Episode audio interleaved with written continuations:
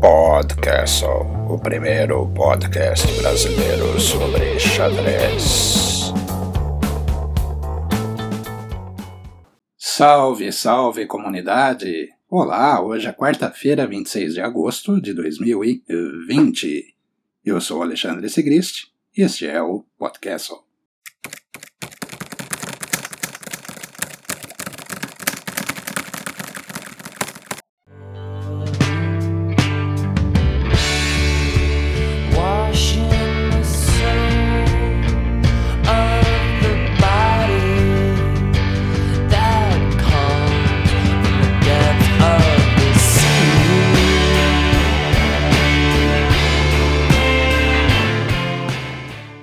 Pois é, não rolou. A Olimpíada de Xadrez Online vai seguir sem a equipe brasileira.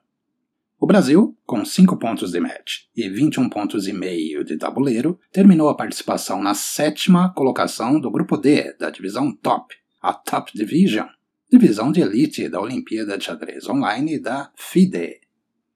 Era um grupo complicado, grupo difícil.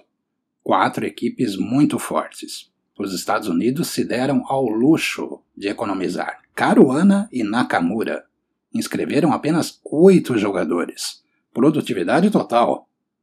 Esse pessoal anda passando muito tempo no LinkedIn. Ups. Outro luxo, um juvenil de 2,700. É, fica difícil competir. A Polônia, terceiro lugar, tem um juvenil reserva de mais de 2.500 no xadrez rápido. A surpresa do grupo, para mim, foi a Grécia. Jogou a segundona, se classificou, veio, jogou muito, ficou em segundo. Fez, é verdade, menos pontos de tabuleiro que Polônia e Peru, mas venceu os matches. Empatou com a Argentina e teve a esperada derrota para os Estados Unidos. Só que venceu os outros matches. Sem querer ser chato ou repetitivo, a Grécia tem um juvenil com mais de 2.500. Aliás, quase 2,600 no rating de xadrez rápido. O garoto fez 7,5 em 9. Perdeu para o Xiong, Jeffrey Xiong. Depois, fez 7,5 em 8.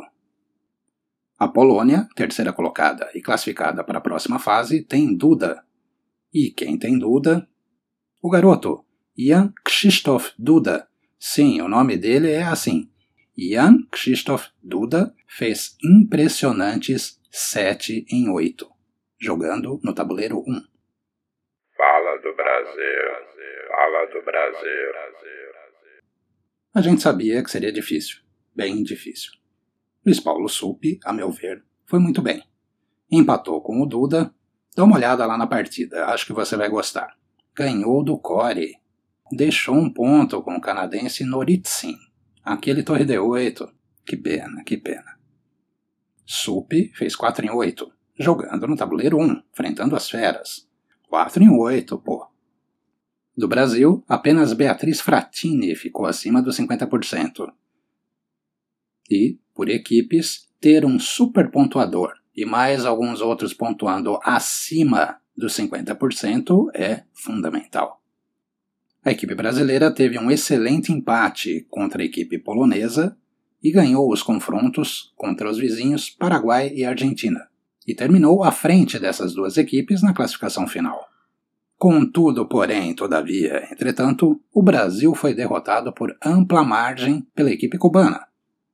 Quero destacar aqui que os hermanos argentinos jogaram com raça. Empataram com a Grécia, empataram com o Peru, já já vou falar dos peruanos, e ganharam da Itália. Deram muito trabalho para a parte de cima da classificação. A Argentina, é verdade, perdeu para o Brasil e ficou atrás na classificação final, o que, no fim das contas, não deve ter deixado nossos eternos rivais lá muito satisfeitos. O Brasil, realmente, dos latino-americanos do grupo, só ficou atrás da equipe peruana. E o Peru jogou muito, fez 6 a 0 em Cuba, único 6 a 0 do grupo. Jogou demais, mas não se classificou. O empate na última rodada contra a Argentina, exatamente a Argentina, desclassificou a equipe peruana. Eu já tinha aqui a cornetada pronta e preparada.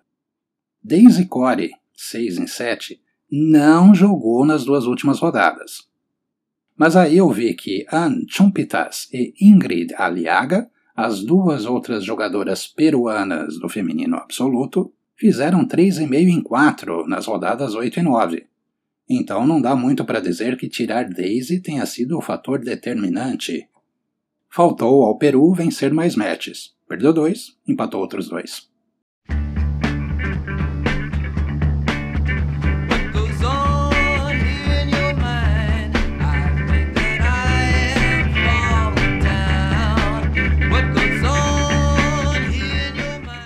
Agora, algumas, algumas poucas curiosidades sobre os outros grupos. Um outro time que jogou bem, mas não se classificou, foi o Irã. Mesmo com a deserção do fenômeno Alireza Firuja, o xadrez iraniano ainda conta com outros prodígios, outras estrelas. A maior delas, ao menos no momento, é a jovem Sarazadat Hadelmashahrieh, jogadora de 23 anos, quase 2.500 de rating FIDE, tem 2494. Grande mestra e também MI, mestre internacional, o título absoluto. Sara Zadat jogou no terceiro tabuleiro, o primeiro do feminino, e fez incríveis sete pontos em oito possíveis. Eu até procurei para ver se havia motivos para cornetar, afinal ela deixou de jogar uma rodada. Será que ficou de fora contra algum time grande? Nada. Hadelmashahri folgou apenas na quarta rodada. Rodada em que o Irã enfrentou o Zimbábue, equipe que fez apenas um ponto e meio na Top Division. Sara empatou com Ruifan e Rumpiconeiro, que eram as adversárias mais duras, e venceu as demais partidas. Sem o Firuja, como eu disse antes, Irã foi com o Magão no tabuleiro 1. Parham Magzodlo jogou às nove, monstro. Perdeu as três primeiras, é verdade, mas depois pegou embalo e fez quatro pontos e meio nas seis rodadas seguintes. Monstro. Atuação interessante. Magão perdeu três, venceu três e empatou três, exatamente nessa sequência. Três derrotas, depois três vitórias e, para finalizar, três empates. Monstro.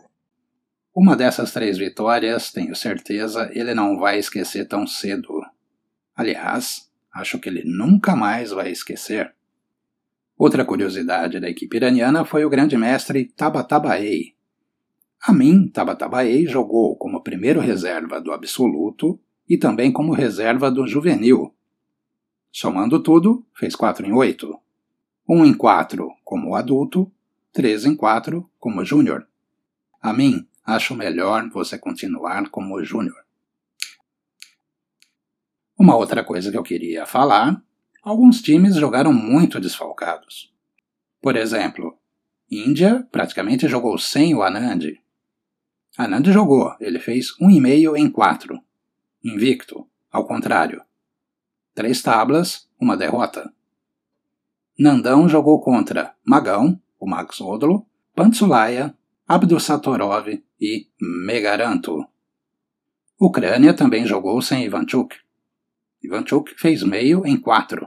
Atenção, meio ponto em 4. Ok, ok, na primeira rodada empatou com Paco Valerro, mas depois, na segunda, por exemplo, perdeu para o grande mestre Urkedal. Foi o único ponto da Noruega no match.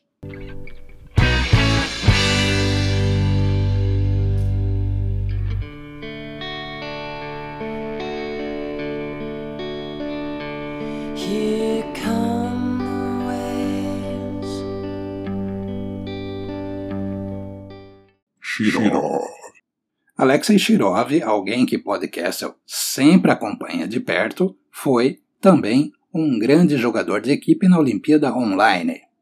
8 em 9 na segundona, 5 em 6 na divisão top. Jogando como primeiro reserva.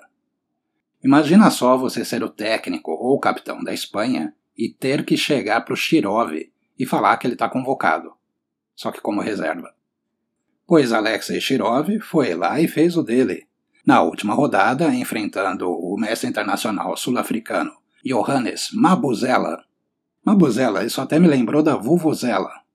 Shirov entregou uma torre inteira. Foi, digamos, pela confusão. Shirov conseguiu lá a complicaçãozinha, pegou uns peões e no lance 21 deu mate. Isso mesmo, vitória do Shirov. Shirov.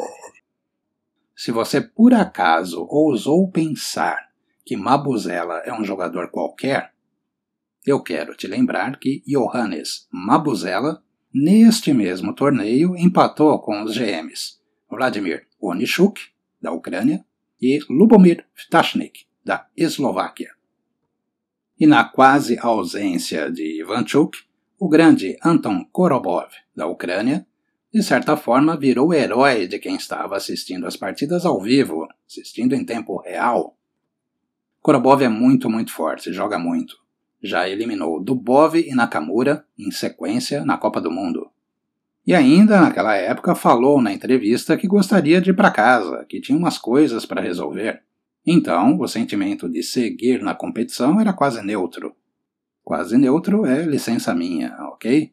Não me lembro ao certo como ele se expressou para dizer que era ok, que estava tudo bem, continuar na competição, mas voltar para casa também seria.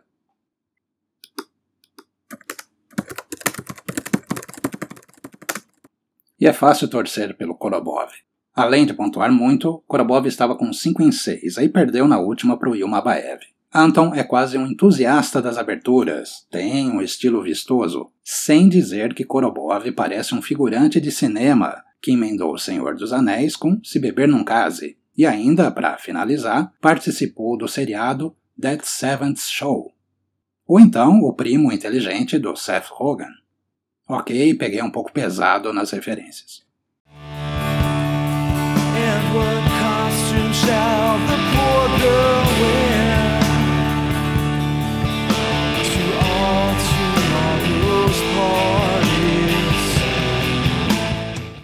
De volta ao xadrez. Amanhã, dia 27, quinta-feira, começa o mata-mata da Olimpíada Online. Os segundos e terceiros colocados da primeira fase se enfrentam, dois matches, de forma cruzada, grupo A contra B, grupo C contra D, e os vencedores passam para as quartas de final. Então já cedo, cedinho, teremos Hungria versus Alemanha. Quem vencer pega a Rússia. Também tem Grécia e Armênia, para ver quem vai jogar contra a Índia. O Azerbaijão espera a definição entre Polônia e Bulgária. Os Estados Unidos ficaram com a diversão maior, enfrentam quem sobreviver do épico embate China versus Ucrânia. Só jogão. Amanhã, o mata-mata. Sexta, as quartas de final. Sábado, as semifinais. Domingo, a final. Qual o seu palpite?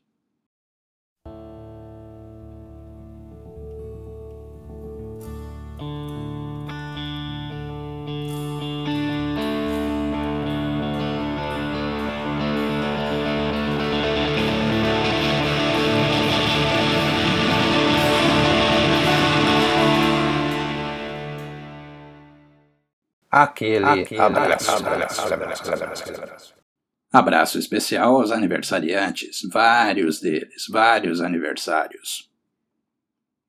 Hoje, dia 26, quem comemora a data querida é ninguém menos que Hermann Claudius van Riemsdijk. Hermann Claudius, exemplo de cultura, erudição, elegância e também de seriedade, organização. Hermann, celebra muito, por favor uma taça de vinho ou uma garrafa, um chope ou alguns. Vou repetir aqui, vou retomar aqui as campanhas. Cadê a biografia do Herman? E cadê o site hermanclaudius.com.br? Também do dia 26 temos Igor Kikuchi Cadillac. Joga muito, garoto. E ainda, Pablito Robert. Abração, Pablito. Do dia 25 temos Leandro Roverso. Grande Roverso, grande pianista, pessoa sensacional. E do dia 24, voltando um pouco, Adriel Meneghello. Adriel, já não me lembro. onde parou a nossa contagem. Feliz aniversário para todos vocês! E abração a todo mundo que conversa comigo sobre o podcast. Saiba que você acaba me ajudando muito mais do que você talvez imagine. Eu sou o Alexandre Segrist e esse foi o podcast. Até mais!